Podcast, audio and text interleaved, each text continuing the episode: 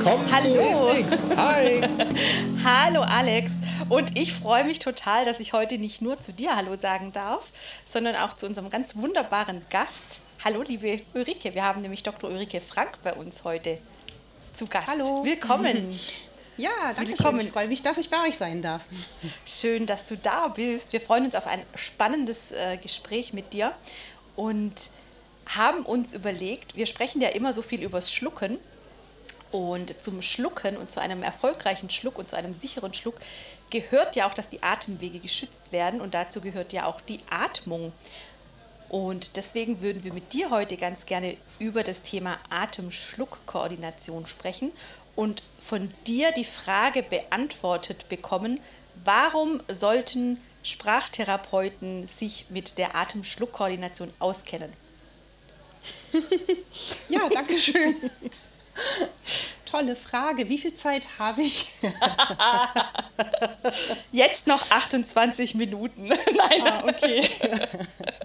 ja, ja, äh, ganz, äh, weil es einfach wahnsinnig interessant ist und spannend Mhm. und weil man äh, aus meiner Meinung nach daran nicht vorbeikommt. Das ist einfach ein ganz, ganz, ganz interessantes Thema. Ähm, ja, warum sollten sich Sprachtherapeuten damit beschäftigen? Ähm, ich denke mal so zuerst, glaube ich, ist es ähm, relativ klar zu erkennen, dass die Atmung an sich schon ein sehr spannendes Thema ist und dass eigentlich nichts in unserem Körper ohne Atmung funktionieren kann. Ich glaube, egal welche Funktion man sich das so gerade so vielleicht irgendwie vor Augen führt, ähm, dann wird einem nichts einfallen, was nicht auch in irgendeiner Weise von der Atmung beeinflusst wird oder davon abhängt, dass wir gut atmen können. Und so eben auch das Schlucken beziehungsweise die Schluckfunktion. Und ich meine, das ist ja, da sprecht ihr ja auch oft drüber und ich glaube, das ist uns allen klar. Schluckfunktion, das ist echt ein weites Feld, das kann alles Mögliche sein. Aber vielleicht machen wir es ein bisschen, grenzen wir es ein bisschen ein. Also vor allem dafür, dass ähm, wir sicher schlucken können, dass wir aspirationsfrei oder weitgehend aspirationsfrei schlucken können. Und auch dafür, dass wir, wenn es eben dann doch schief geht, wenn wir dann doch aspirieren, penetrieren, was auch immer, dass wir dann effektiv abhusten können. Also dafür ist einfach die Atemfunktion oder auch eine gute, stabile Atemfunktion einfach eine Grundvoraussetzung. Und alleine, ich glaube, diese schon sehr globale Begründung ist wahrscheinlich schon gut genug, sich mit dem Thema mal zu beschäftigen. Oh ja, ich habe irgendwie absolut. aktuell auch mit ganz vielen Physios zu tun, weil ich jetzt ja so ein bisschen in der Pulmologie arbeite. Ähm, immer wenn ich mich mit denen unterhalte, ist ganz oft die Unterscheidung zwischen Einatmung und Ausatmung. Entweder trainiert man die Einatemmuskulatur oder die Ausatemmuskulatur. Was würdest du sagen, welche Atmung ist fürs Schlucken tatsächlich wichtiger? Eher das Ein- oder eher das Ausatmen? Ich würde sagen, beides ist total wichtig und das kann man ja auch gar nicht wirklich voneinander trennen. Also ähm, ja, es gibt, ich glaube, das ist einfach so eine, so eine Diskussion beziehungsweise einfach auch eine Frage, die man ganz oft gestellt kriegt, wenn man sich mit Atemtherapie beschäftigt, weil es gibt ja Ansätze, Therapieansätze, so wie du sagst, ne, die eher die Einatmung fokussieren und es gibt welche, die die Ausatmung fokussieren. Und es hängt natürlich einfach ein bisschen davon ab, auch was das Problem ist, wie auch in anderen Bereichen. Grundsätzlich kann man aber sagen, dass gerade wenn es jetzt um die Atemschluckkoordination geht, dann spielen, was die Atmung angeht, eigentlich so drei Hauptkomponenten eine große Rolle. Das eine ist äh, das Atemvolumen, also wie viel Atmung kann ich denn eigentlich mit einem Atemzug generieren. Dann natürlich die Atemfrequenz, denn wenn ich sehr, sehr schnell atme, dann ist es eben auch sehr schwierig, das Atmen und Schlucken miteinander gut zu koordinieren. Und der dritte Parameter, der wirklich wichtig ist, gerade wenn es um die Schluckfunktion geht, ist eben einfach auch die Ausatemkraft, im Grunde genommen die Hustenkraft sozusagen. Da geht es ja ganz viel drum, auch das Volumen, was ich da generiert habe, also das, was ich tief eingeatmet habe, in irgendeiner Weise zu komprimieren und dann mit sehr viel sehr viel Strömungsgeschwindigkeit ist ja das, was wir Flow nennen, dann auch herauszubefördern, damit das, was ich aspiriert habe, eben auch rausgehen kann. Und wenn ich mir jetzt ähm, Atemtherapie anschaue oder auch atemtherapeutische Ansätze, dann gibt es eben Ansätze, die eher die Einatmung trainieren und dann auch wirklich die primäre Einatemmuskulatur, also ganz klar Zwerchfell, ist unser Haupteinatemmuskel. aber auch inspiratorische Atemhilfsmuskulatur, wie zum Beispiel Muskulatur, die zu unserer Hals gehört. Also einfach atemtherapeutische Methoden, die eher sozusagen auf das Atemvolumen, auf das Einatemvolumen abzielen. Und die Ausatemmethoden würden dann eher darauf abzielen, zum Beispiel die Rumpfmuskulatur zu stärken, ja, also da, damit mhm. ich einfach diesen, diesen Druck hinbekomme, zum Beispiel, um auch effektiv husten zu können. Und beides ist eben wichtig für die Atemschluckkoordination. Und nur wenn beides wirklich gut im, im Gleichgewicht ist, also wenn ich genug Atemvolumen generieren kann und wenn ich das, was ich da alles eingeatmet habe, auch gut wieder rauskriegen kann ja. und auch effektiv wieder rauskriegen kann, dann wird sich auch die Atemfrequenz regulieren und dieses Dreierpaket kriege ich im Grunde genommen nur, wenn ich, meistens nur, wenn ich wirklich äh, an beiden Stellen arbeite. Ja, okay. Mhm. Das, zum Thema das Atemfrequenz fällt mir gerade noch ein. Ähm, also auch das ist irgendwie, wenn man aus der Neurologie kommt, irgendwie so ein Thema, wo man nicht so viel drüber nachdenkt, ehrlich gesagt. Und ähm, also ich zumindest nicht. Und wenn man jetzt ähm, plötzlich in der Pulmologie ist, ähm, das ein ganz, ganz relevantes Thema ist, wobei man auf der anderen Seite sagen muss, mhm. fürs Trachealkanülenmanagement ist die Atemfrequenz ja, sagen wir, eigentlich sowieso eine wichtigere Zahl als jetzt die Sättigung beispielsweise. Ähm, aber ähm, was, was würdest du sagen, was für eine Atemfrequenz ist noch okay? Ähm, und ab welcher Atemfrequenz, also sagen wir jenseits der 35, weil ab da kann man nicht mehr von einer sinnvollen Atmung sprechen, aber ähm, was, was sind so da deiner Erfahrung nach typische Werte für gut, nicht so gut und mäßig? Ähm, also grundsätzlich sagt man ja etwa so alles, was bis 20 ist, im Grunde genommen halbwegs im grünen Bereich. Ne? Also wenn man mhm. so in die Literatur guckt, dann findet man schon sehr unterschiedliche Werte, Normwerte, wenn man so will. Und die spielen sich irgendwo zwischen 12 und 15 meistens ab oder 12 und 18. Aber eigentlich alles, was unter 20 ist, ist im Grunde genommen normal. Wobei auch da, man darf eben nicht nur die Frequenz sehen, wenn man das mhm. über Atemschluckkoordination spricht, sondern man muss auch das Volumen sehen. Also man kann mhm. auch eine halbwegs normale, normale Atemfrequenz haben. Wenn dann die Atmung flach ist, ist es halt trotzdem nicht gut. Aber wir sehen halt wirklich schon dann auch bei relativ also relativ geringen Steigungen, also auch unter 35 in der Minute, durchaus auch schon bei bestimmten Störungsbildern Atemschluck-Dyskoordination. Ne? Und das ist dann zum Beispiel der Parkinson-Patient, der zwar vielleicht eben nicht jenseits der 35 ist, aber eben vielleicht auch eben aufgrund auch der rigiden Muskulatur eine flache Atmung hat. Das sind ganz sicher die COPD-Patienten, mhm. die ja auch eine Dys davon, ne, das, die hast du, denke ich, jetzt auch gerade vor Augen. Ähm, die ja Unter auch, anderem, ja. Ne, also Atemschluckdyskoordination haben und aufgrund dessen unter anderem eben auch Dysphagie-Probleme. Also das, da würde ich, muss ich sagen, das würde ich wirklich zwischen 20 und 35 schon mhm. ansiedeln, ohne da jetzt wirklich einen genauen Cut-off definieren zu wollen, weil das hängt einfach von so viel, mhm. vielen anderen Parametern auch ab. Ja. Darf ich, darf ich noch mal kurz einen Schritt gedanklich zurückgehen und noch mal so, wenn wir so in die Atemschluckkoordination, in die Begrifflichkeit schauen, also dieser Begriff Atemschluckkoordination, wir haben jetzt viel über Atmung und verschiedene Parameter von Atmung gesprochen. Und wenn du Atemschluckkoordination definieren müsstest für jemanden, der sich vielleicht noch nicht so sehr viel damit beschäftigt hat, wie würdest du diesen Aspekt der Koordination beschreiben? Also hat es was damit zu tun, ähm, zu welchem Zeitpunkt im Atem, Atemrhythmus geschluckt wird, sprich Einatmung versus Ausatmung. Da gibt es ja auch verschiedene Muster. Ähm, wie würdest du, also beziehungsweise vielleicht kannst du da nochmal für die Hörer, die sich vielleicht noch gar nicht so viel mit diesem Begriff der Atemschluckkoordination beschäftigt haben, das nochmal ein bisschen enger fassen, was genau jetzt unter diesen äh, unter diesen Begriff Atemschluckkoordination fällt. Das nochmal beschreiben. Hm. Ja, gerne. Ähm, also der Begriff Atemschluckkoordination, der bezeichnet eigentlich im Grunde genommen, wenn wir uns einen Atemzyklus vorstellen, einatmen, ausatmen, einatmen, ausatmen, das ist ja einfach wirklich ein typischer, regelmäßiger Rhythmus, der unter anderem von mhm. unseren respiratorischen Neuronen im Hirnstamm so eingestellt wird, sodass wir wirklich mhm. äh, diese Abfolge haben. Und es bezeichnet, wie im Grunde genommen die Schluck die Schluckfunktion in Relation zu diesem Ein- und Ausatmen ausgelöst wird, beziehungsweise wie sich die Schluckfunktion mit diesem Atemzyklus koordiniert. Und mhm. das ist überhaupt nicht zufällig und das ist nicht mal so, mal so, sondern das ist wirklich sehr, sehr mhm. regelmäßig. Äh, man kann sagen, eben bei gesunden Erwachsenen, aber auch Kindern mhm. ist es so, dass mhm. wir immer nach dem Schlucken ausatmen.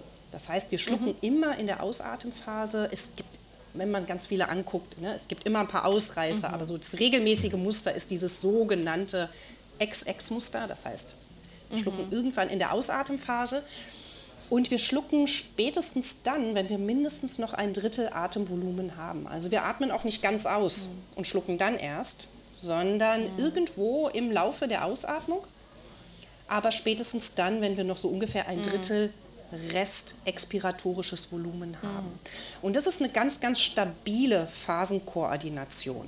Ja, und ähm, das hat man äh, doch sehr, sehr gut sehen können, als man angefangen hat, sich damit zu beschäftigen dass das wirklich ein stabiles Muster ist. Mhm. Ähm, und das Wichtige daran zu verstehen ist auch, dass diese Koordination, diese stabile Koordination etwas ist, was quasi von beiden Beteiligten ausgeht. Also dazu mhm. muss die Schluckfunktion wirklich mit der Atemfunktion zusammenarbeiten und umgekehrt. Ja, es ist eben mhm. nicht so, man hat ja, vor 20, 30 Jahren noch so gedacht, der Schluckreflex hemmt die Atmung, also die wird so weggehemmt. Ne? Die muss mal so aufhören. Ne? Und so ist es überhaupt nicht, sondern es ist wirklich eine aktive Interaktion. Mhm. Und äh, ja, man weiß auch gar nicht ganz genau, wie, es, äh, wie sich so diese beiden Partner unterhalten, aber es ist wirklich etwas, was von einer aktiven Kommunikation zwischen diesen beiden Funktionen mhm. auch abhängt. Und wir sehen auch, dass es bei bestimmten Störungsbildern, Alex hat es gerade schon angesprochen, ne? also wenn es zum Beispiel äh, respiratorische Erkrankungen gibt, dann wird mhm. es für diesen respiratorischen Partner sehr viel schwieriger, sich, in diese, die, sich quasi auf diese Koordination noch einzulassen, wollen wir es mal so sagen. Ja, also wenn ich mhm. Patienten habe, die wirklich große Mühe haben mit dem Atmen und flaches, hochfrequentes Atmen haben, dann wird es nicht mhm. nur von der zeitlichen Koordination schwieriger, das genau so hinzubekommen, sondern ähm, das respiratorische System kann sich das schlicht auch nicht mehr leisten.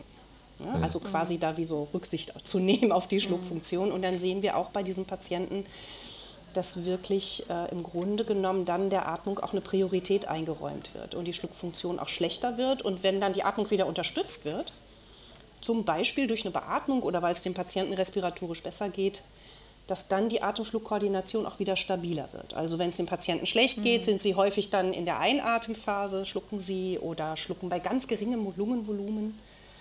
Und wenn die Situation wieder besser wird, kann sich das auch wieder einspielen. Auch das zeigt diese Interaktivität und auch diese, ähm, also diese Aktivität wirklich beider Partner. Und es hängt aber, wie gesagt, ähm, von beiden Partnern auch ab, ob das gut mhm. gelingt. Und sag mal, den Vorteil, den wir haben durch diese, diese Phasenbeziehung, ähm, eben gerade schon mal so ein bisschen angedeutet, ist wirklich, dass wir einerseits dadurch einen größeren Aspirationsschutz haben, weil wir dadurch, mhm. dass wir in der Ausatemphase schlucken, es gibt sozusagen dadurch auch einen verstärkten subglottischen Druck, der dazu führt, dass wir die Glottis besser schließen können. Und es ist aber auch so, dass wir dieses Lungenvolumen, was wir noch haben, im Moment des Schluckes auch brauchen, um dann effektiv abhusten zu können. Denn wenn ich jetzt ganz am Ende meiner Ausatemphase wäre und aspirieren würde, dann wäre es ja keine gute Idee, dann noch tiefer einzuatmen, Absolut. damit ich schön viel Lungenvolumen habe, um ausatmen zu können. Insofern ja. schaffen unsere Hirnstammareale das, uns mhm. da in mehrfacher Weise dadurch zu schützen. Kann es vorkommen, beziehungsweise es kann ja nun auch vorkommen, dass unterschiedliche Erkrankungen, die ihr jetzt gerade beide schon angesprochen habt, durchaus auch dieses, diese Koordination sozusagen durcheinander bringen und genau diesen perfekten Zeitpunkt innerhalb dieser Ausatmungsphase ähm, unterbrechen und dass es dann eben auch mal zu einem Dys hast ja vorhin schon den Begriff der dyskoordinierten Atemschluckkoordination genannt, ne, dass es dazu kommt. Wie wichtig ist es, also es ist glaube ich auch echt eine riesengroße Frage, ähm, dass im Rahmen einer Diagnostik zu erheben? Also welchen Stellenwert hat es? Würdest du sagen, das ist für jemand wie äh, den Alex, der in der Pulmonologie, Pulmonologie arbeitet und mit Patienten, die tatsächlich respiratorische eher Schwierigkeiten haben, wichtiger als für jemand in einem anderen Setting? Ist es für alle gleich wichtig? Räumen wir dem bisher viel zu wenig Raum ein in unserer Diagnostik? Das sind ganz viele Fragen gewesen, sorry. Ja. Mhm. Kein Problem. Ähm, das würde ich auf jeden Fall sagen. Ja? Das ist ein wichtiger Punkt. Das ist nicht der einzige mhm. Punkt. Also ich würde jetzt nicht äh, sagen, so, wir wir untersuchen ja, ja. nur noch Atemflugkoordination, weil das ja, ist das klar. einzig Wichtige. Definitiv nicht.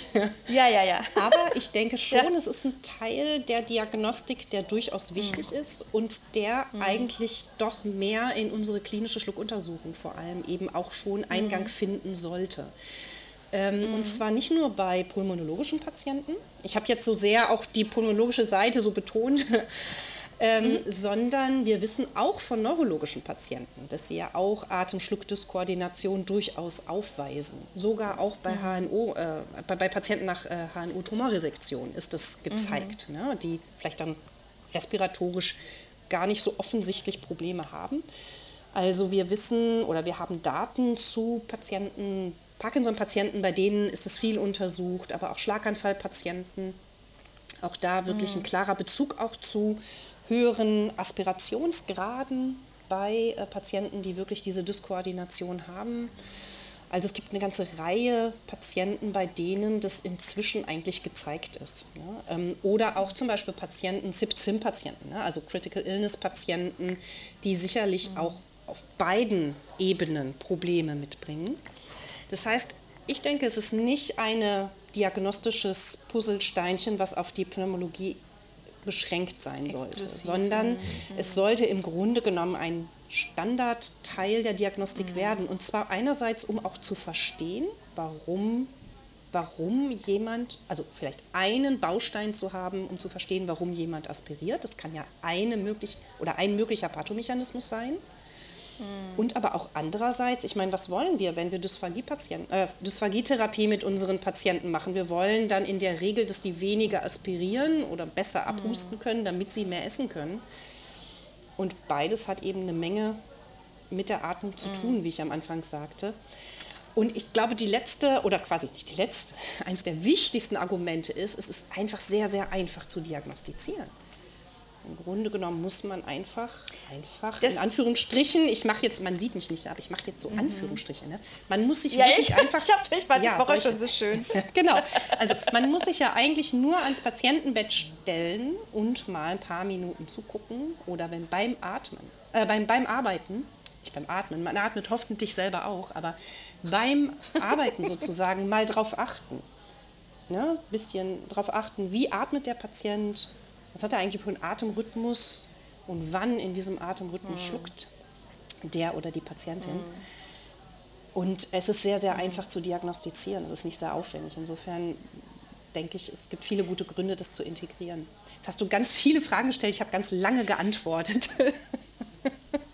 Absolut richtig und wichtig. Ich könnte schon wieder ganz viele äh, Zusatzfragen stellen, aber ähm, Alex, ich will dir auch nicht so das Wort abschneiden, wenn du auch äh, ich weiß nicht, ob du gerade schon einen Ansatz machtest zum Nachfragen.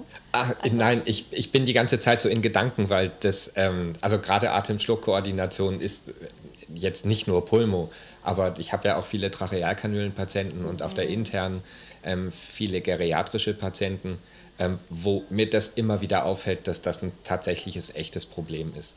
Und mhm. jetzt, wo wir da gerade so eine Expertin ähm, am Rohr haben, ähm, was ich irgendwann mal in meiner Trachealkanülen-Management-Karriere gelernt habe, war, dass diese Atemschluckkoordination durch eine Trachealkanüle kaputt geht. Eh, keine Frage, wenn der Atemweg umgelenkt wird, ist jetzt keine große Überraschung.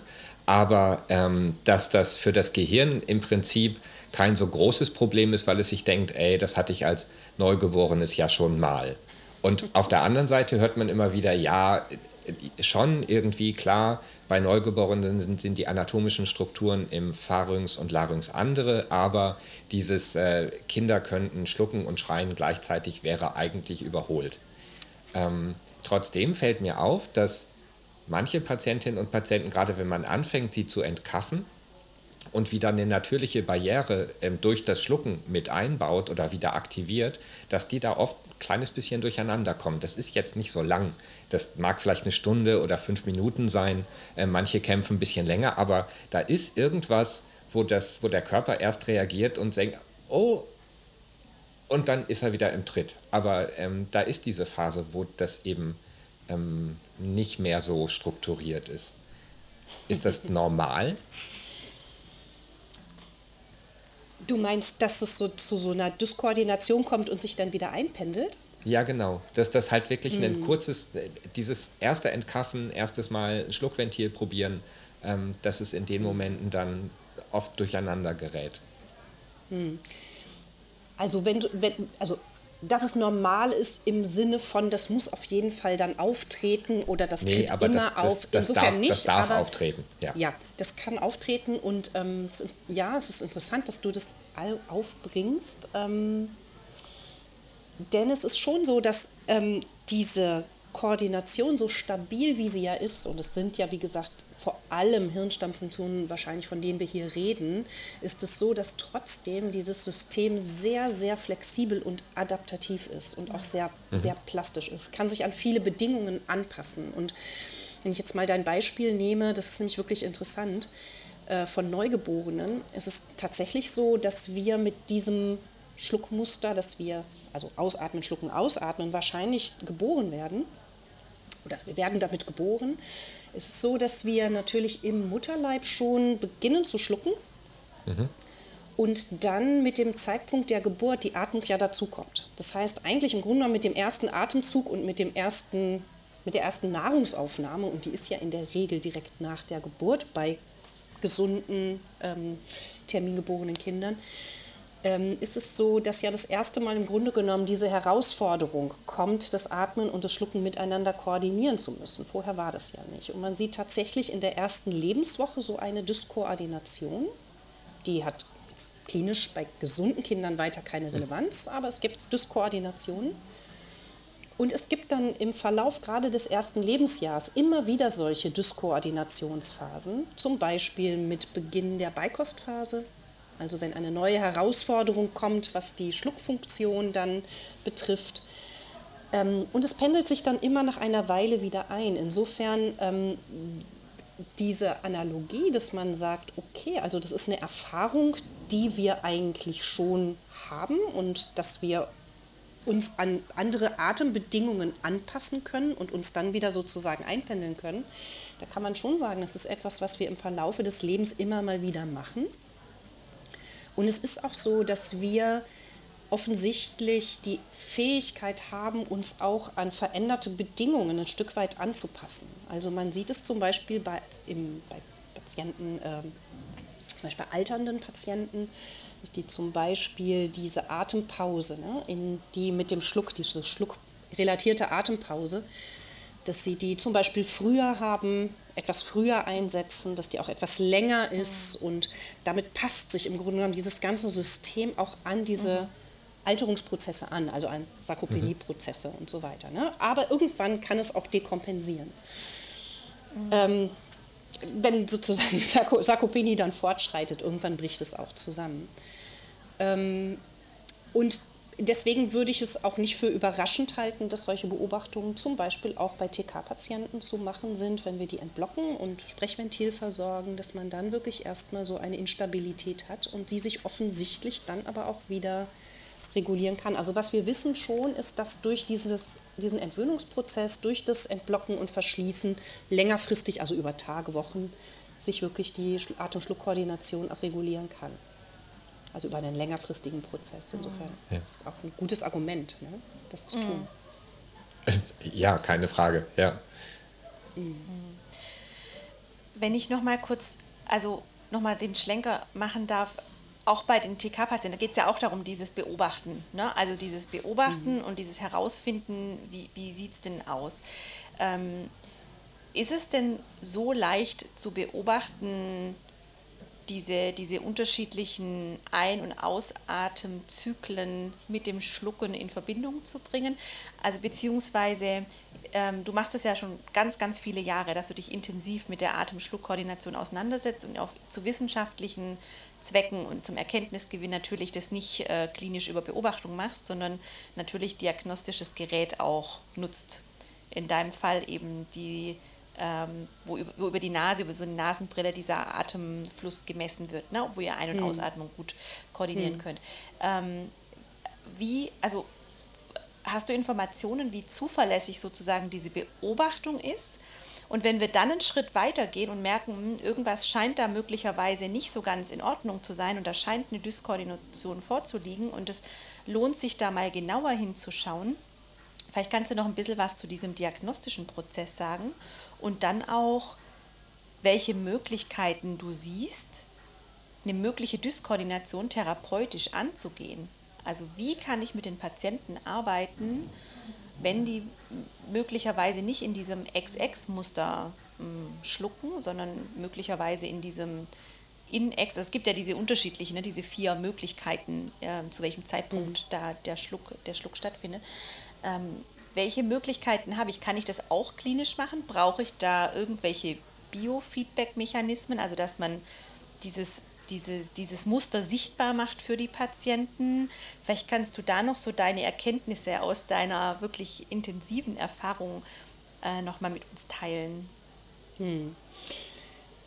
Also, ich glaube, die erste Frage war so ein bisschen, wie valide ist diese klinische Beobachtung? Ne? Mhm. Ja. Ähm,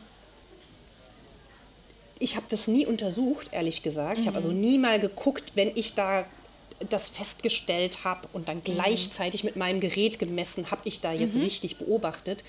Ehrlich gesagt, weil ich das für mhm. aus einer klinischen Sicht nicht so relevant finde.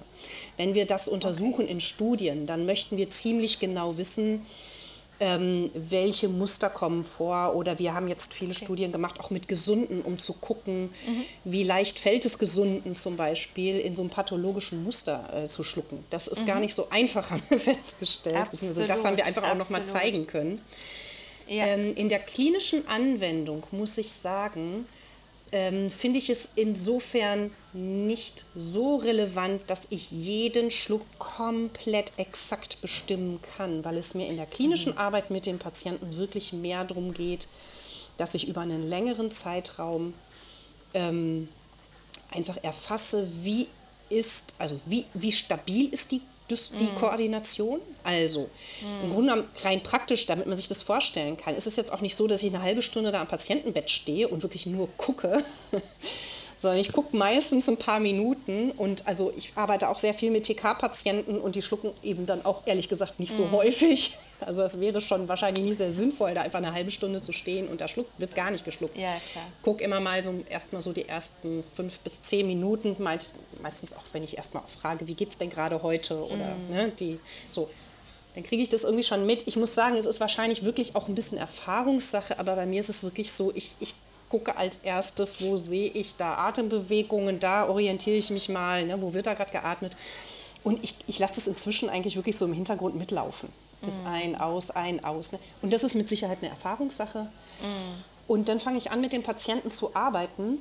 Und das schwingt immer so ein bisschen bei mir so hinten mit. Ja. So ein, aus, ein, aus. Ich kriege das so im, im lass, ja. lass das so in den Hintergrund treten und ich kriege, ich denke schon, relativ oft mit.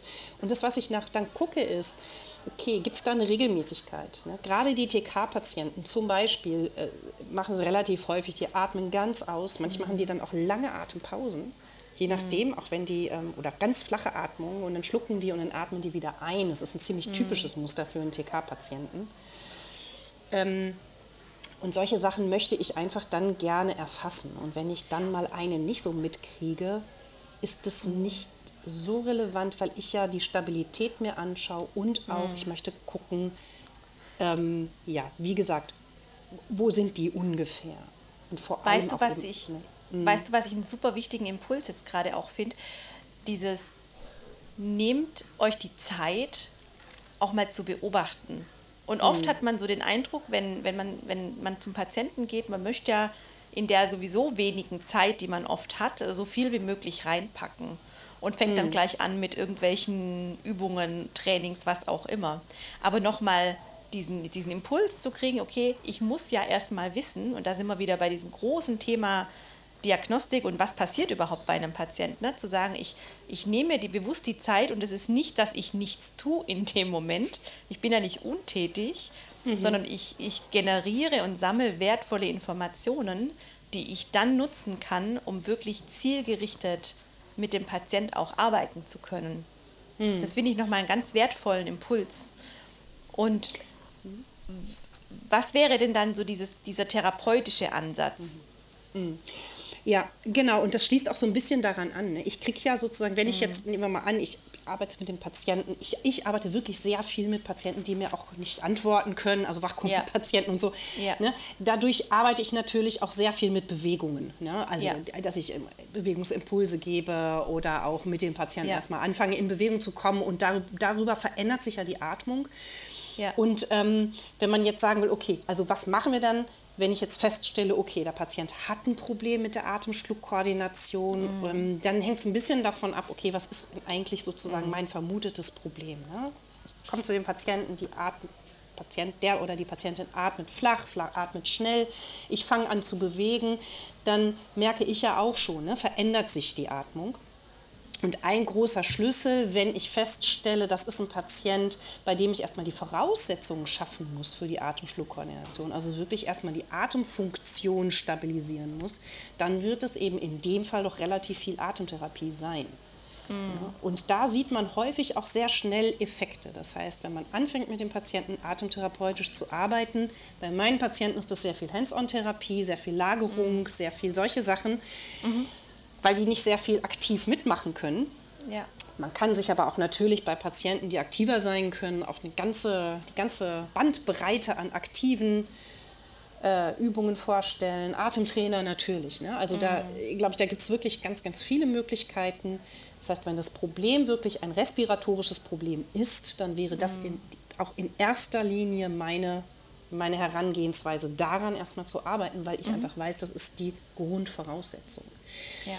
Wenn jetzt aber sozusagen die Problematik wirklich eine Steuerungsproblematik ist, eine Koordinationsproblematik, ne? Mhm. und da muss ich sagen, da würde ich eben zum Beispiel auch die Parkinson-Patienten ganz sicher sehen, weil bei denen ist ja die Problemstellung auch ein bisschen noch eine andere. Ne? Auch Thema Schluckinitiierung zum Beispiel. Ja, ne? Also diese Initiierungsstörung, das ist eben ja. auch etwas, was eben mutmaßlich eine ganz große Rolle spielt bei den Dyskoordinationen, die wir da sehen.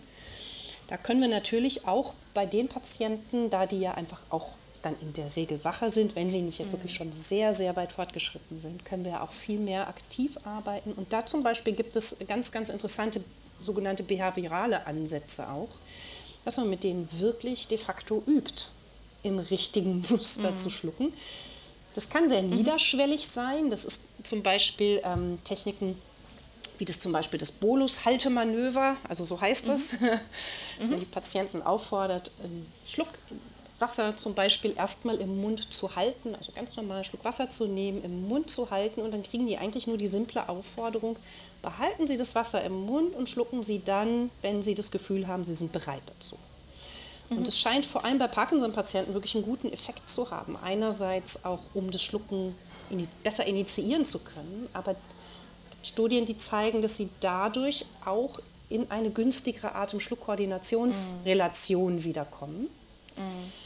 Also alleine nur durch die Aufforderung schlucken sie dann, wenn sie das Gefühl haben, es mhm. passt gerade. Mhm. Oder es gibt zum Beispiel auch eine Variante, die ist ein bisschen anspruchsvoller. Das sind dann sozusagen das Verbal Cueing.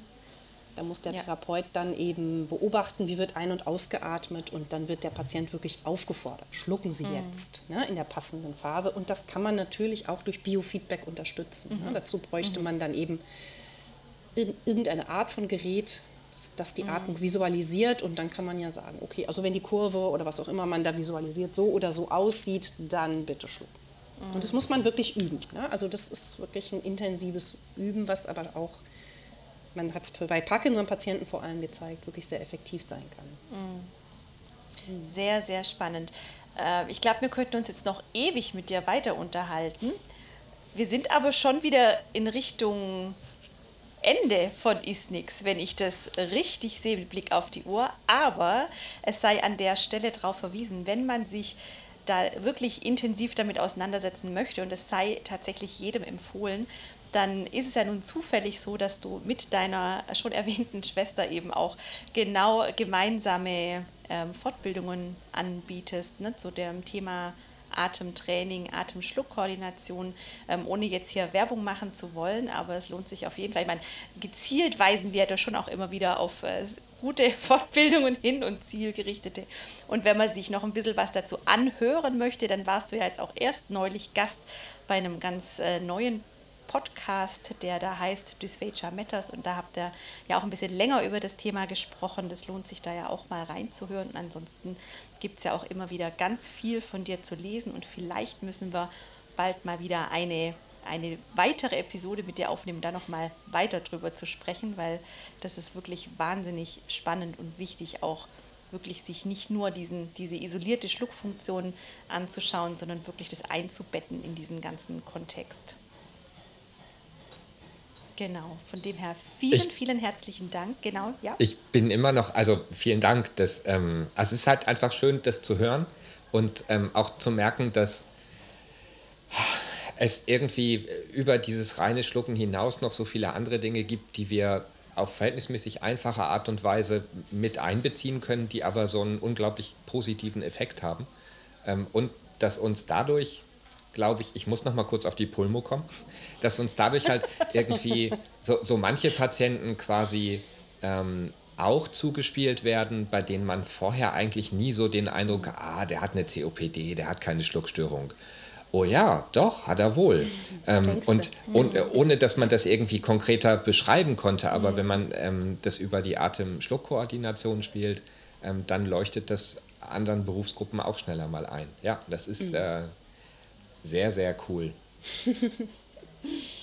Ja, vielen Dank für die Einladung. Hat ganz viel Spaß gemacht.